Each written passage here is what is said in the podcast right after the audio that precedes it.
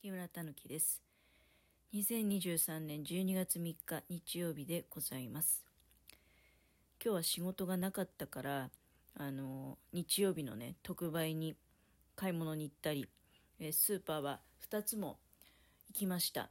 1つは車で行くところ。で、その帰り道にあまりにもね、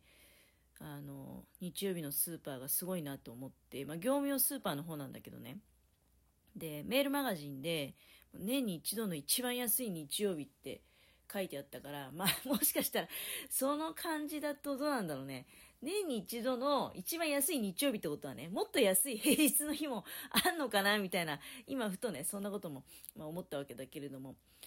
まあでもね、あの、その言葉に偽りはないっていうような感じで、で、それはやっぱりもうお客さんの数がね、正直なんですよ。もうそういうところにはもううわっと人来ますんで、で、私は出遅れる直前ぐらいにね、入ることができたの。で、あの、目的も果たして、で、そんなにね、大混雑に巻き込まれることもなく、帰宅することができ、なので、そのまま引き続きね、あの、午前中の、まあ、これから盛り上がるんだろうなっていうような時間の前に、あの、自分の目的の品物を買うためにもう一個の歩いていける方のスーパーに行き、そして、えー、無事にね、うん、いろいろとまあ、欲しかったものをゲットしてきたと。2軒目のスーパーは、まあ多分言えばわかると思うんだけど、なんか月に1回加工肉が3割引きっていう日があって、で、その時にね、あのー、まあそんなに安い、もともと安いハムとか、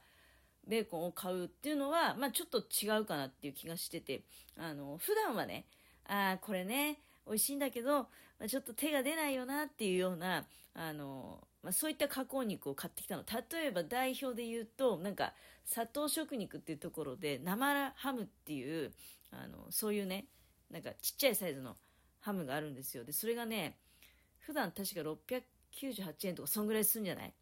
で、それは別に、あの、砂糖食肉って、水原の方にあるお店だから、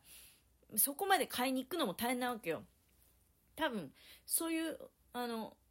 水原の方のお店に行っても、生ハムがね、安売りするっていうタイミングが多分なかったと思うんだけどね。だけど、仮に安売りするタイミングが、まあ、ないわけじゃないかもしれないけど、でもあっても、その水原まで行くのは、もうまず大変だから、だから、その私が行くスーパーで加工肉が3割引きの日に生ハムをね、近所で買うっていうのは、非常にお得感がすごいんですよ。で、まあ美味しいしね。あの、あ、ちょっと買っておこうと思って、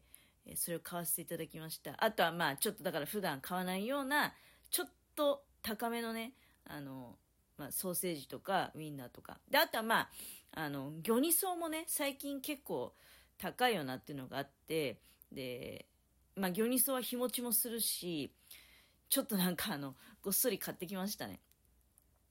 いや、日持ちのこと考えるともう一回ぐらい行って買ってきてもいいかなって、まあ歩いていく、行けるとこだから、あの、まあ、お天気にもよるけどね、うん、そんな気もしてるんだけど、だって3割引き大きいもん。うん。で、まあとにかく、まあそういった買い物を済ませて帰ってきて、で、寒いしね、作業部屋にも行けないし、で、あと何より、ちょっとやりかけの毛糸の帽子があったのが気になって、で、まあ、完成させたんですよ。今ね、かぶってるんだけど、非常に、でもその毛糸の帽子に関してですね、まあ、失望してることがございまして、毛糸の帽子って言ってもね、あの、旗織りとかする時に使う糸で結構細いんですよ。その毛糸自体がね。なのでかなり時間がかかりましたまあでもそれでもね編み物される方であればこのぐらいの帽子なら多分まあまあ、1日じゃ厳しいかもしれないけどね、かなり細いんですよ。細い毛糸だからね。あの、まあ、時間かかったことの、まあ、言い訳みたいな感じになるけど、にしてもまあ私編み物苦手なので時間かかりすぎてるのは事実で、なんだかんだ言ってあれなんじゃない？これいつ頃から始めてるかな？多分秋頃から始めてるよね。で、まあしばらく放置する期間があったりとか、でまた編んでもね、もうせいぜいもうそのまあ3段か4段ぐらい編んでもうもう嫌になっちゃったと思ってやめたりっていうことを繰り返してね。でようやく昨日あたりちょっとああそろそろまあ深さもそこそこあるしもう一気に仕上げに持っていこうかなと思ってね。でさっき完成させたんですよ。でこの毛糸の帽子を編もうと思った理由っていうのは去年編んだ毛糸の帽子がね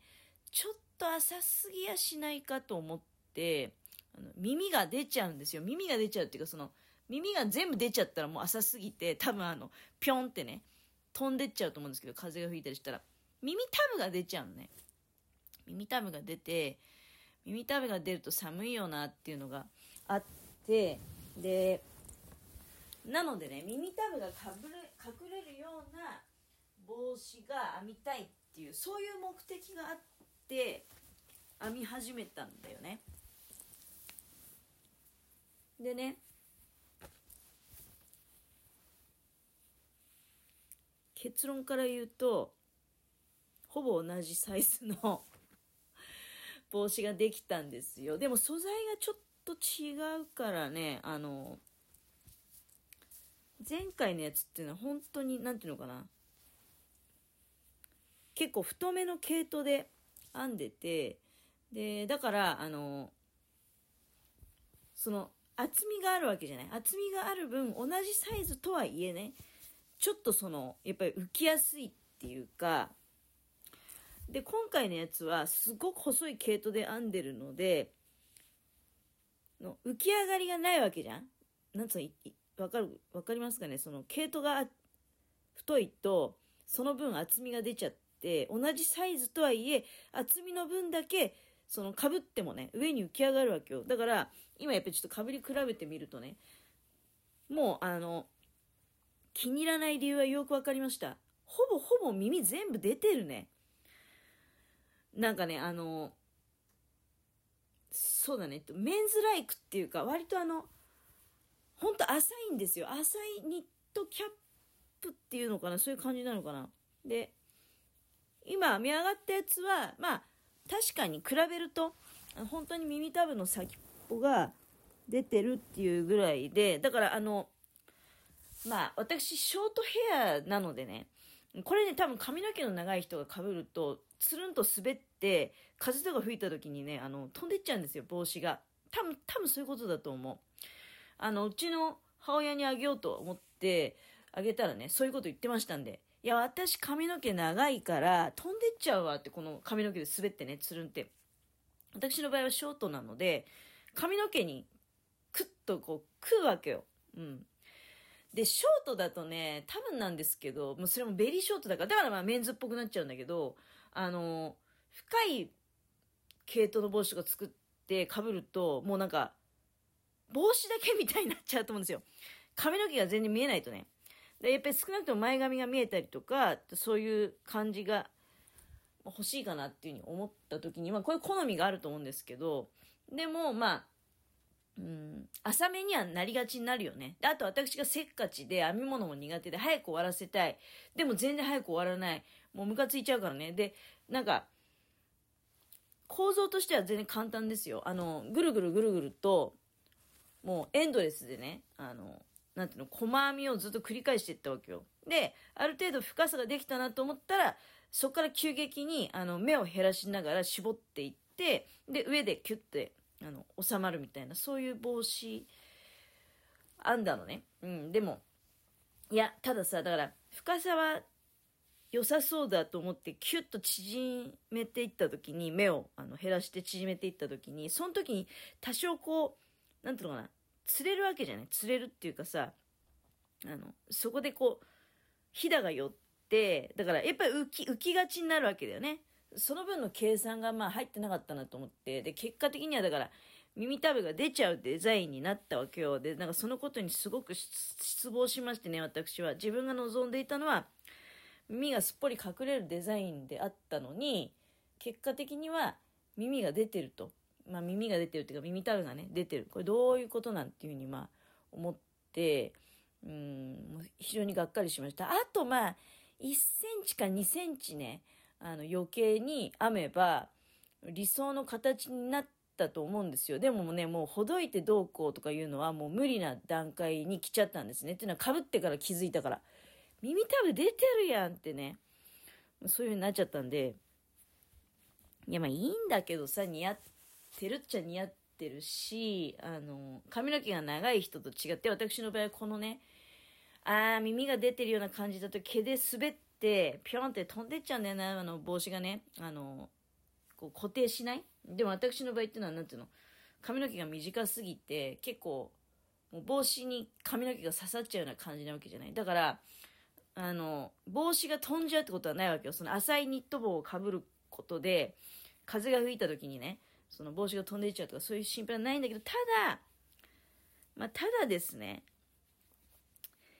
耳が出てるっていう事実は、もう本当に、もうそれはもうがっかり以外の何者でもないですよね。だって、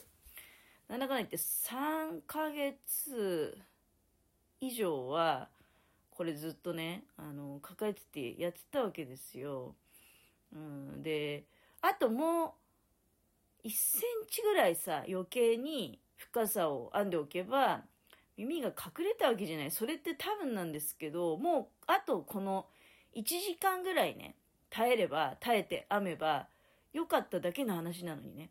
まあ私編み物がだから嫌いだから、で、結局こういう結論になっちゃうから、もう一層ね、やっぱ編み物って本当もう相性が悪い私とは本当にもう向いてないんですよ。まあ、改めてそれをね、やっぱり感じました。非常に残念で悔しいんですけどね。あの、好きになりたいっていう思いもあるんだけど、もう好きになれる要素ないんですよ。こういうふうにうまくいかないから。一体どうしたらよろしいんでしょうか？